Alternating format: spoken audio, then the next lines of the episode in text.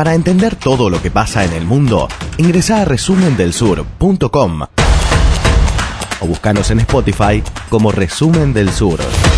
Não se esqueçam aqui mais ao sul da Argentina o que aconteceu nas eleições de ontem. A turma da Cristina Kirchner, que é a mesma de Dilma Rousseff, que é a mesma de Maduro e Chaves e de Fidel Castro, deram sinal de vida aqui. Povo gaúcho, se essa esquerdalha voltar aqui na Argentina, nós poderemos ter, sim, no Rio Grande do Sul, um novo estado de Roraima. E não queremos isso. Irmãos argentinos fugindo para cá, tendo em vista o que de ruim aparece que deve se concretizar por lá, caso essas eleições realizadas ontem se confirme agora no mês de outubro. No, con Brasil nos vamos a llevar espléndido. Brasil va a ser siempre nuestro principal socio. Bolsonaro es una coyuntura en la vida de Brasil como Macri es una coyuntura en la vida de Argentina. En términos políticos yo no tengo nada que ver con Bolsonaro. Yo celebro enormemente que hable mal de mí un racista, un misógeno, un violento, un, un, claro, un, un tipo que celebra la tortura sobre Dilma Rousseff. Lo celebro. Y la verdad lo que le pediría al presidente Bolsonaro es que lo deje a Lula libre. Lo que está diciendo es un enorme disparate, se darán cuenta. Eu, eu não acreditei que um presidente do Brasil tivesse a insensatez e a pachorra de falar do seu mais importante parceiro comercial e parceiro estratégico, porque a Argentina tem que ser tratada como uma parceria estratégica, ele ofender o povo argentino, ofender o cara que ganhou a prévia e ainda ofender o povo gaúcho. Ele acha que bom para a Argentina é o mate que levou a inflação para 74%? Que levou, sabe, uma dívida externa que a, a 100 bilhões, do que, que ele acha? Que aumentou enormemente a quantidade de gente dormindo na rua de Buenos Aires? Pelo amor de Deus. Aí eu conheci a Argentina e sei o que os Kirchner fizeram na Argentina. Eles podem ter todos os defeitos do mundo, mas a Argentina só teve crescimento similar na época do Perón. Bueno, tres testimonios que eh, de alguna manera están vinculadas a lo que puede llegar a ser el futuro de la relación Argentina y Brasil. Jair Bolsonaro, que es una de las cosas que dijo, una de las cosas que dijo Bolsonaro en estas últimas semanas, diciendo barbaridades. Aparte, digamos, yo no sé, Alejo quiere cuidar la forma, yo ya no. Me parece que lo que dice Bolsonaro son mentiras, además. Son enormes mentiras que hace, eh, que ahora vamos a tratar de preguntarnos por qué juega ese rol. Dice que, para los que no entendieron por ahí el, el portugués, dice que si, Argent si en Argentina vuelve la izquierda, eh, le dice gaullos, le dice a los del sur de, de En gaullos Porto Alegre, Porto ¿no? Alegre, ¿no? Al- al- dice, eh, aquí el sur de Brasil se va a convertir en una nueva Roraima, que es la frontera, es el estado que, fronterizo que tiene Brasil en el norte con Venezuela. Punto número uno, el estado de Roraima está lejos de tener un problema migratorio como el que tiene Colombia, tiene o como claro. el que tienen otros países, que el, el más importante es Colombia. De hecho, creo, no me quiero equivocar, pero creo que en Argentina y en Chile hay más venezolanos que en Roraima. Pero digamos. además es el medio del Amazonas, nadie se va a refugiar en el Exactamente, pero hay que por una cuestión de necesidad vas a donde podés. Digamos, cruzar la frontera y vas a donde podés. Está lejos de ser un problema, eso, para el Estado de Roraima. En algún momento cerraron las fronteras, pero no hubo ningún, eh, no, no hay una situación dramática, eso es lo que voy. Eh, como si hay en Cúcuta. Cúcuta es otra, es otra situación. Cúcuta es muchísimo más complicado de lo que está pasando en la frontera de Colombia y Venezuela. Entonces dice eso, como que va a haber muchos argentinos que van a eh, huir de una futura Venezuela. Pero esto no fue lo único que dijo Bolsonaro. Bolsonaro después en otra declaración dijo que los que iban a, eh, a ganar la elección, o los que, los, que la- los que ganaron la elección en agosto, eran unos bandidos que querían convertir a Argentina en Venezuela. Fíjense lo que pasó, lo, lo subió a Twitter después, que eh, fíjese lo que pasó, eh, si la izquierda viene al poder, se, se el peso, etcétera, etcétera, etcétera, etcétera. Y después, Paulo Guedes, el ministro de Economía, dijo que si, si Cristina Kirchner, ahí enfocó directamente en Cristina Kirchner, si Cristina Kirchner vuelve a la Argentina eh, y cierra la economía, Brasil se va del Mercosur. Tranca, ¿no? Toda una cosa muy tranquila.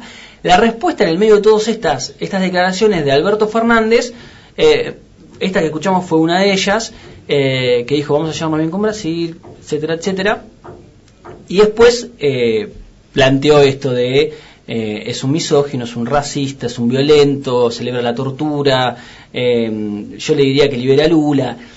Y en la última declaración de Bolsonaro, que fue ayer, sobre el caso argentino, dijo, bueno, sí, yo voy, ¿cómo no voy a, hablo con fuera de Sao Paulo, ¿cómo no voy a hablar con él? Le dijo por Alberto Fernández. Eh, pero al mismo tiempo dice, él vino al Brasil a visitar a Lula y eh, dijo que estaba preso injustamente eh, y bueno, y eso es mentira y qué sé yo, bueno. Hay una relación que ya a priori arranca muy tensa, muy tensa. Antes de abrir el, debate quiero leer un fragmento, un adelanto de lo que va a ser una entrevista que va a salir mañana en 0223, eh, una entrevista que le hice a Jorge Argüello, que es uno de los que está armando la agenda internacional de, de Alberto Fernández y el que suena como uno de los posibles eh, cancilleres, si es que, posible canciller, si, si es que, este, si es que puede, mm, si es que Alberto Fernández gana las elecciones.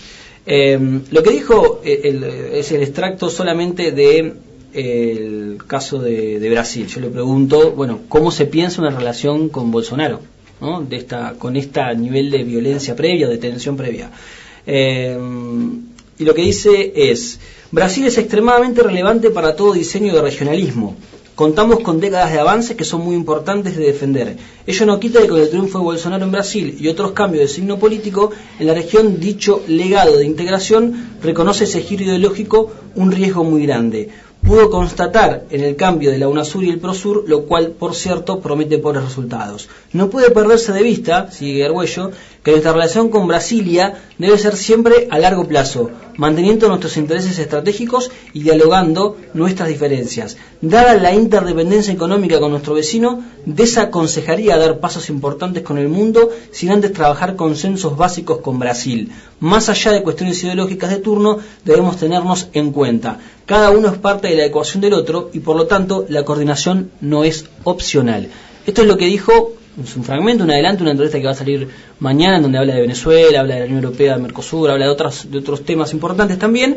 Eh, Jorge Arguello, quien puede llegar a ser canciller de Alberto Fernández, el que le está armando la agenda internacional al presidente, al posible presidente, si es que gana las elecciones, al candidato del frente de todos. Yo tengo dos planos para pensar por qué Bolsonaro reacciona como reacciona, pero no quiero este, monopolizar la palabra y quiero abrir el juego un poquito más, Ale, si querés, este, mientras terminas el mate. Yo creo, mira, eh, la última semana le preguntaron a Hamilton Mourao, que es el vicepresidente de Brasil, qué pensaba de lo que había dicho Jair Bolsonaro, y Mourao dijo, nuestro vínculo con Argentina es una relación entre estados, es independiente del gobierno de turno, y vamos a trabajar para que los dos países tengan un beneficio mutuo. Siempre bajando Mourao el tono de Jair Bolsonaro. Jair Bolsonaro se desboca, ¿sí? El general Mourao baja de vuelta el tono. Jair Bolsonaro dice que Estados Unidos e Israel es los principales aliados de Brasil. Hamilton Mourao se reúne con Xi Jinping. Sí. Siempre baja el tono con un nivel de pragmatismo mucho mayor. En Brasil hoy tenemos un poder ejecutivo que está desdoblado en ese sentido. Sí. Tenemos una persona que eh, getonea, que dice barbaridades, como decís vos, y tenemos un vicepresidente que ¿Qué? Pero es el presidente, no es una persona, es el presidente, es el jefe de Estado. el jefe de Estado y tenemos el vicejefe de Estado que dice, bueno, esto no es tan así, en realidad sabemos que hay un cortocircuito ahí entre Sí. estas dos personas. ¿sí? Una victoria de Alberto Fernández puede, de alguna manera, eh, hacer que Mourao imponga una agenda ¿sí? mucho más racional y pragmática. Es verdad que el Mercosur es muy difícil que se rompa. Yo creo que Bolsonaro dice esas cosas porque Paulo Guedes quiere salir del Mercosur. Mm. Entonces es la excusa Yo creo que hay dos. Hay es la excusa, amenaza, es, por un lado es la amenaza de la izquierda en, en Brasil, que se puede fortalecer si gana Alberto Fernández, o sea, el capital simbólico de Lula, el PT, etcétera, puede de alguna manera reconstruirse si gana Alberto Fernández, y por otro lado la intención, sí, eh, clarísima de Pablo Guedes y de Bolsonaro de salir del Mercosur y hacer acuerdos de libre comercio bilaterales con Bien. Estados Unidos, Israel, etcétera. A ver, yo creo Asustan. Sí, yo creo que hay dos cosas. Eh, por un lado está la, eh, re- la- digamos, yo creo que Bolsonaro tiene, cree que tiene una cruzada contra la izquierda. Digamos, independientemente. Bolsonaro es un fanático. Por eso, yo creo que yo creo que hay dos cuestiones. Por un lado, lo que decís vos, que yo creo que hay que agregar los intereses de Estados Unidos en Brasil. ¿no? Ese es un punto, ahora, ahora lo podemos desarrollar un poco más. Y después está la matriz, la, la- la misión que cree Jair Bolsonaro que tiene en todo el continente.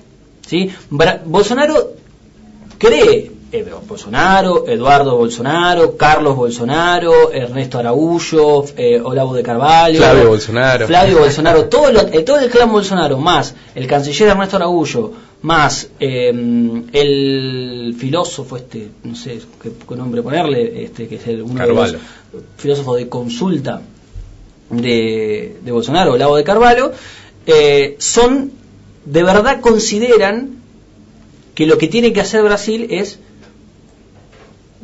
generar como una especie de cruzada ética, moral, eh, religiosa contra la izquierda. Ayer dijo, eh, Bolsonaro dijo, nada que ver con Argentina, pero dijo que el PT había disfrazado a 10.000 médicos cubanos para eh, que en realidad no eran médicos, sino que eran guerrilleros para una guerrilla que no sé dónde iba a operar.